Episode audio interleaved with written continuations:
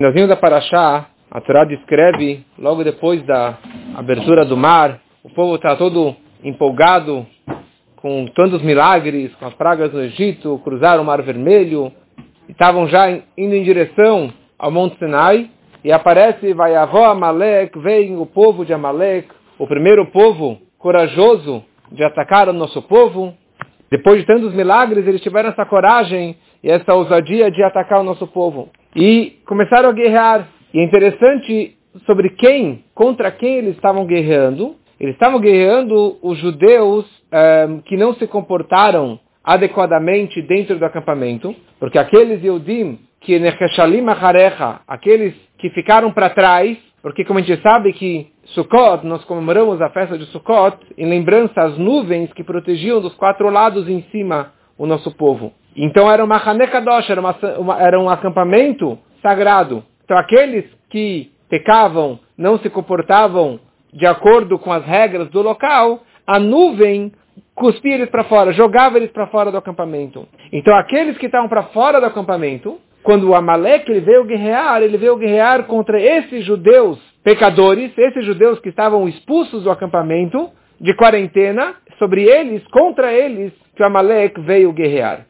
E não tem nenhuma ordem de Deus. Vaiomer Moshe Yoshua, Moshe ele vira para Yoshua e ele fala para ele, Bechalano Nashim, selecione, escolha os homens a dedos, por favor, pega os melhores homens. Como Kirashi fala, que homens que eram esses tzadikim, pessoas com irachamaim, com temor a Deus, para que tivessem realmente o mérito para serem vitoriosas nessa guerra. E vai você, Yoshua, como o general, o comandante da guerra. Eu Moshe, não vou para a guerra. Eu vou subir na montanha. Eu vou subir no monte do Givá. E o cajado de Deus, aquele cajado especial de Moshe Rabbeinu, vai nas minhas mãos eu vou subir lá no monte. E Yoshua fez como Deus, como Moshe ordenou, para guerrear contra Malek. E daí Moshe, junto com Aaron e o Hur, subiram no monte.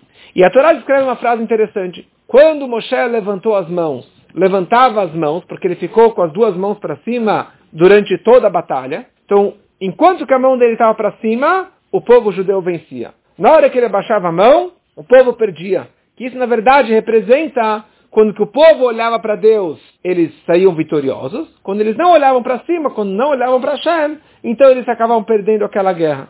Então a Torá descreve que a mão de Moshe estava pesada e ele não estava mais aguentando ficar com a mão para cima. Então Aaron e Hur pegaram pedras dos dois lados, apoiaram os braços de Moshe, não com travesseiro, mas assim, duas pedras para segurar a mão dele para cima, e daí a mão dele ficou para cima até o fim do dia, e eles saíram vitoriosos naquela guerra. O que aconteceu aqui? Porque Moshe, de repente a mão dele, videi Moshe que vidim, a mão de Moshe era pesada. Não é que estava, não é que ficou pesada, a mão dele era pesada. Alguns comentaristas falam que a mão dele era pesada porque Moshe estava velho. Ele tinha lá seus 80 anos, já fez tanta coisa. Ele era gigante, Moshe era muito alto, então ele estava cansado. Então já tinha uma idade, então ele não aguentava. Alguém consegue ficar com a mão, com as duas mãos para cima, uma hora, duas horas, dez horas, sei lá quantas horas demorou essa guerra? Então, simplesmente a mão dele estava pesada. Fala Urashi, nada disso. Por que a mão de Moshe estava pesada? Porque ele foi preguiçoso Atzlan, ele foi negligente ou preguiçoso nessa mitzvah. Qual que foi a negligência dele? Qual que foi a preguiça dele? Qual foi o pecado dele? Porque ele nomeou Yoshua no lugar dele. Ele deveria ter ido à guerra, porque Moshe, ele é o Rebbe, ele é o líder, então ele é líder para tudo. Para ir para a guerra também. Não foi ele que falou com, com o faraó o tempo todo? Não foi ele que abriu o mar? Não foi ele que fez tudo? Então aqui ele também deveria ter ido para a guerra. Então a preguiça dele de não ter ido à guerra, isso foi uma falha de Moshe. Por essa razão, a mão dele também ficou preguiçosa, elas por elas. Ele foi preguiçoso no comportamento dele, então a mão dele também ficou preguiçosa e ficou pesada e estava caindo. Interessante a gente pensar um pouquinho aqui, qual foi a, a ideia de Moshe? Imagina, Moshe era bem, ele não é preguiçoso em nada. Porque aqui, de repente, Moshe Rabbeinu ele vai ser punido. Então, uh, Moshe Rabbeinu ele, um, alguns comentaristas descrevem que a preguiça de Moshe foi que ele falou mahar. A falha de Moshe foi que ele falou mahar.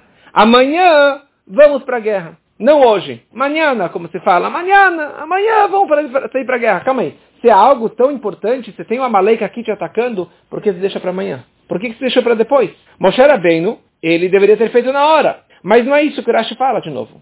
O Rashi ele fala que o problema dele foi a preguiça dele de ter deixado para depois. De ter deixado para depois algo que ele poderia ter feito agora. Moshe Rabbeinu, ele tinha uma, uma, uma ideia na cabeça dele, ele falou, olha, eu tenho 80 anos, e aqui nós precisamos fazer uma guerra. E nós sabemos que a idade para guerra é dos 20 aos 60.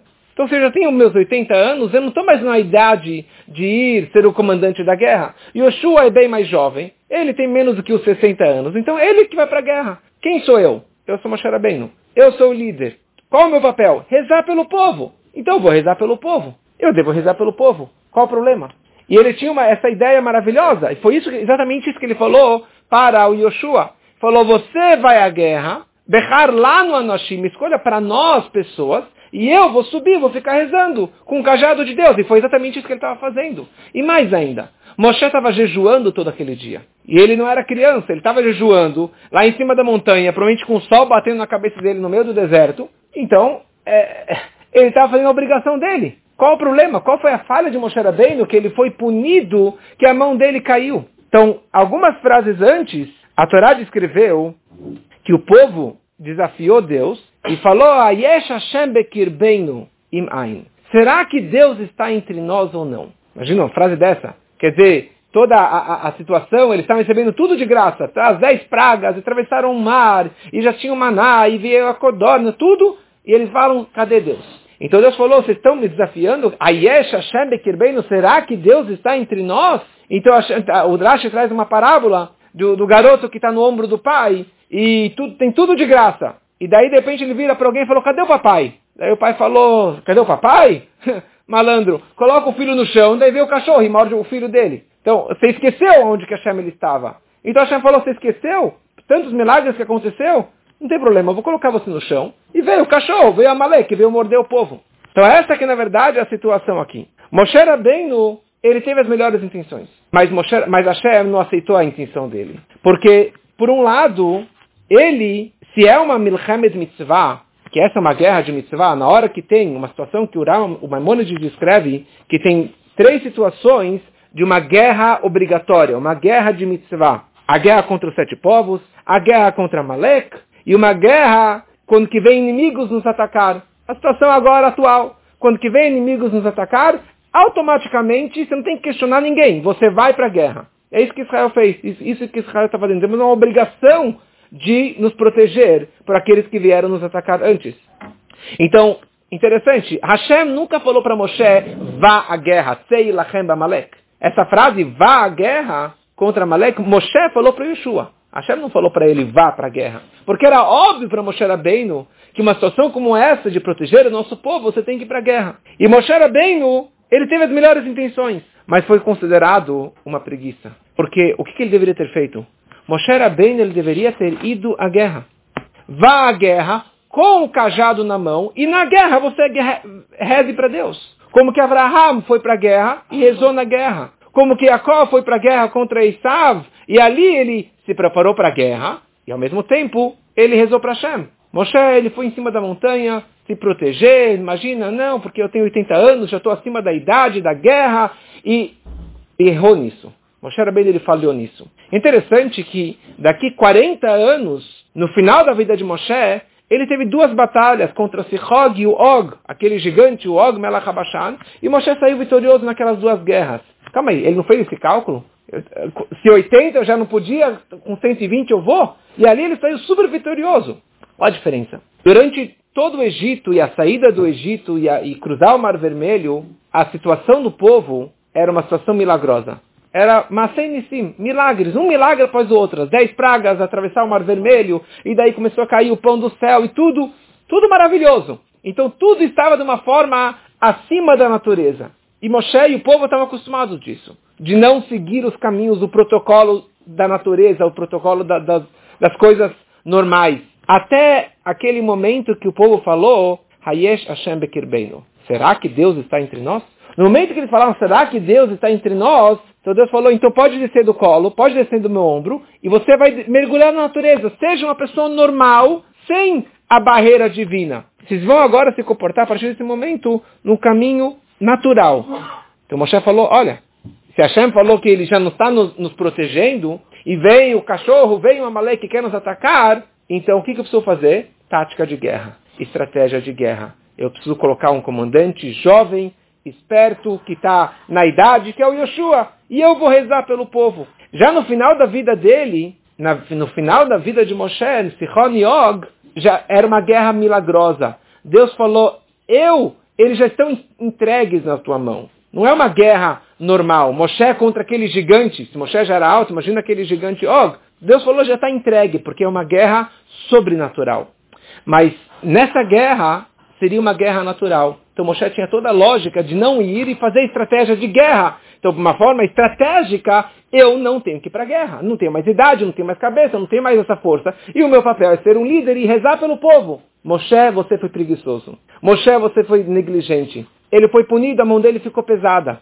Por quê? Porque ele deveria, com toda a lógica dele maravilhosa, ele deveria ter descido e não descido, não deveria ter subido, deveria ter ido à guerra e guerrear contra Malek e ali rezar pelo povo. Por que povo ele estaria guerreando? Por um povo rebelde, por um povo reclamão, e aqueles que estavam para fora do acampamento, aqueles que pecaram, aqueles que foram expulsos para fora da, da, das nuvens, por eles que Moshe deveria subir lá do pedestal dele e, e salvar aqueles judeus subafastados. Então aqui nós aprendemos uma lição maravilhosa, que muitas vezes a gente acha que eu tenho que me preocupar comigo. Eu já me salvei, minha família, minha, minha comunidade está bonita, mas aquele judeu afastado, aquele judeu assimilado, aquele judeu, eu não preciso me preocupar com ele. Não é a minha obrigação. Ontem à noite me mandou uma mensagem, sem querer, mas uma, uma, uma história inteira, mas em uma frase, uma, uma moça que eu conhecia a avó dela há uns 17 anos atrás. Eu fui na loja dela, lá na Chácara Santo Antônio. Ela tinha uma loja do bicho, jogo do bicho. Quando eu cheguei na loja, ela tinha um crucifixo. A primeira vez que eu fui lá. Uma judia. Na segunda vez, eu cruci... lá eu... não estava mais o símbolo na parede. E a partir de então, aproximei essa senhora, a filha, os netos. A filha era casada com, com um religioso de uma outra religião. E uma história inteira. Mas essa, essa neta que tem uma filha, ela vira para mim e fala, eu não sei se eu vou te ficar te incomodando muito, mas eu queria aprender um pouquinho mais da, da, das religiões, da, da, nossa, da nossa tradição, da nossa história, sei lá o que mais. Será que você teria um tempinho para me ajudar? Falei, eu acho que sim. Eu acho que nós temos sim essa obrigação. Não falei para ela tudo, mas é, sim, sim, podemos. Aliás, me lembrei que quando faleceu a avó, eu fui visitar essa, essa, essa moça e daí ela não sabia nada, nada, vírgula, nem a avó sabia, nem a mãe e muito menos essa garota. Ela falou, eu me lembro alguma coisa do judaísmo, me lembro é, mel com, com laranja, mel com maçã, alguma coisa assim, numa festa, que festa que é? O ano novo, talvez, maçã com mel. A única coisa que ela sabia era isso. Fala a Torá, se você esquece dessa pessoa, está sendo negligente, você está falhando, você está sendo preguiçoso. Porque Moshe Rabbeinu ele foi punido, a mão dele ficou pesada porque ele esqueceu daquele Yudi que estava para fora, falou, deixa que o Yoshua tomar conta dele. Não, você tem a obrigação de sair do seu estudo, de sair da sua zona de conforto para ajudar e salvar todo e qualquer Yudi. E essa é, a nossa obrigação, e essa é uma lição maravilhosa que nós podemos aprender da história dessa paraxá.